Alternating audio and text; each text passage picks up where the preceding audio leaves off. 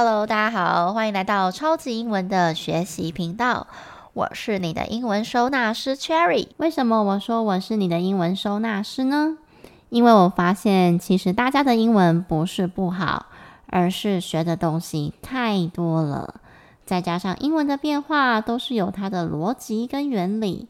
只要我们能够搞懂它的游戏规则，是不是学起来就没那么困难了呢？今天要介绍的主角叫做介系词。很多人看到“介系词”三个字的时候啊，其实会有点陌生，应该是讲最熟悉的陌生人，甚至啊不知道它是到底要干什么用的。可是呢，实际上我们以前在国文课的时候，老师应该有介绍过类似像介系词的东西。那在中文里面，它叫介词。不过啊，我觉得你们应该对它还是很陌生吧？如果以英文的角度来说，介系词的英文名字叫做 preposition，它其实就是字首 P-R-E 加上位置 position 这两个字所组成的。那字首的概念就有点像是中文里面的部首，比如说有一些中文字里面的部首，如果它是水部，那这个字呢，八九不离十就会跟水是有关系的。那在英文里面呢，字首也会有这样子的概念，pre 这个字首其实就是前面，那么 position 其实就是位置，所以整个翻起来叫做位置前面。有没有发现它的名字其实已经告诉你它的功能了，叫做位置前面。那我们再回想一下，是不是很多地点前面都会加上像是介系词的东西？例如最常见的 in、on、at，这个解释呢，算是介系词里面最基本的功能了。不过啊，我自己是认为介系词最主要的目的是把两个没有关系的名词变成是有关系的。举例来说，一支笔和桌子这两个东西本来是没有关系的两个名词，但是我可以透过 The pen is on the table 这句话来表示笔现在的状态是在桌子的上面。也因为它最主要的功能是让这两个没有关系的名词变得是有关系，所以介系词后面当然就只能接名词喽。这也是为什么以前我们在学文法的时候，老师都会说，介系词后面的动词都要变成 V-I-N-G 的形态。为什么呢？因为 V-I-N-G 啊叫做动名词。至于为什么它叫动名词呢？因为它本来是动词，但现在要转变成名词，所以合起来最后就叫做动名词喽。举个例子，My dad gave up smoking last year。我爸爸去年放弃抽烟了。言下之意就是他去年戒烟了。在这个句子里面啊，抽烟本来是动词 smoke，但是放弃 give up 这个片语，这个 up 本身是介系词，所以它后面如果接上动词的话，就必须加上 V-I-N-G 转变掉它的词性。而且我们之前还讲过，一个句子一个动词，还记得吗？所以啊，在这个句子里面的动词已经是放弃 give up 的，当然后面出现的第二个动词就要做一些处理才可以喽。那还有一个地方要注意的是啊，一个句子一个动词，所以会做时态变化的也只有一个。像刚刚那个句子，My dad gave up smoking last year，会做变化的就是放弃 gave up。那 smoking 它加上 ing 跟进行式一点关系都没有啊，因为进行式一定要搭配 be 动词的时候才叫做进行式哦，在这里只是为了转换掉它的词性而已。至于我刚刚说介系词最主要的功能就是把两个没有关系的名词变成是有关系的。至于这个关系，大部分指的就是地点的相对位置啊，因为它叫 preposition 嘛。那其余的呢，它还被用在表达时间呐、那这个两个是最常见的用法。那么另外一个用法其实就是跟动词本身是有关系的，就像刚刚那个例句里面，它有 give up 这个片语。那么为什么有一些动词它们必须要加上介系词才能使用呢？我不知道大家有没有听过，就是及物动词跟不及物动词。其实我们从字面上的意思来解释。及物动词的意思就代表说，这个动词它后面是可以直接碰到它要接的那个受词。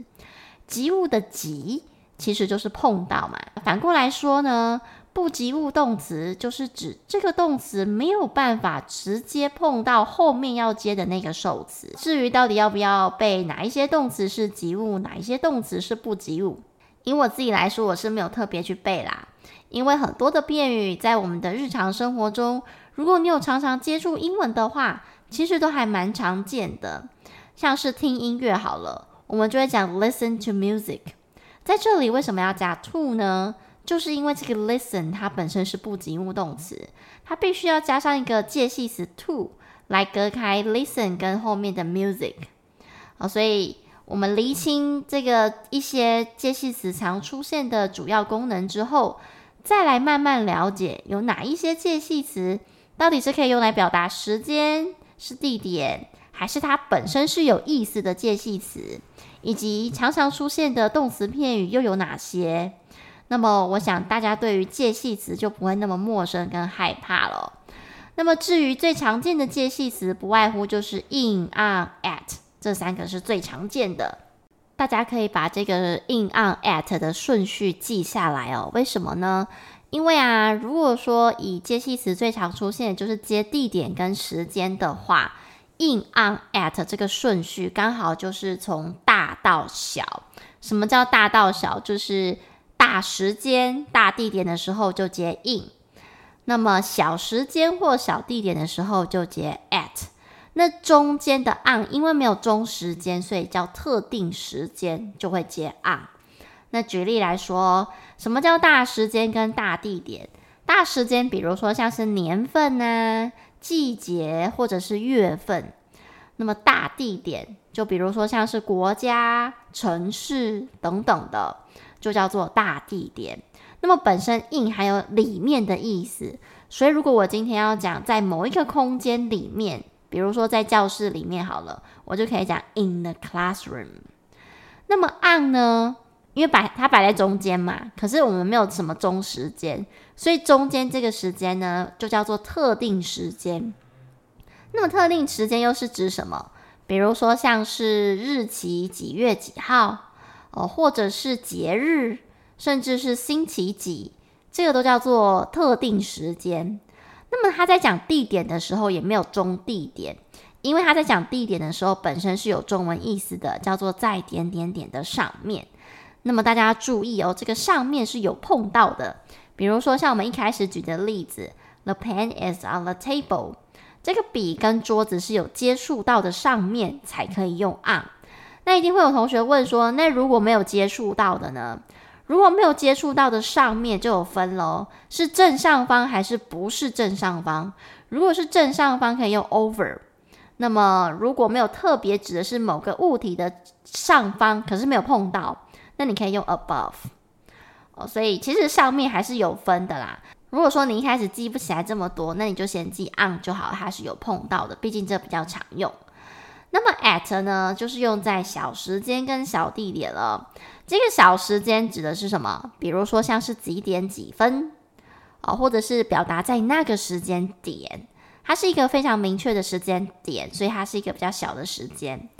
那么呢，小地点通常指的是场所，比如说在公园 at the park。那讲到在公园呢，我特别举一个例子。有同学就来问我说啊，为什么有时候会看见像 in the park，那有时候又是 at the park，感觉好像两个都可以耶。如果按照我们刚刚的逻辑来讲，in on at in 是这些大地点，对不对？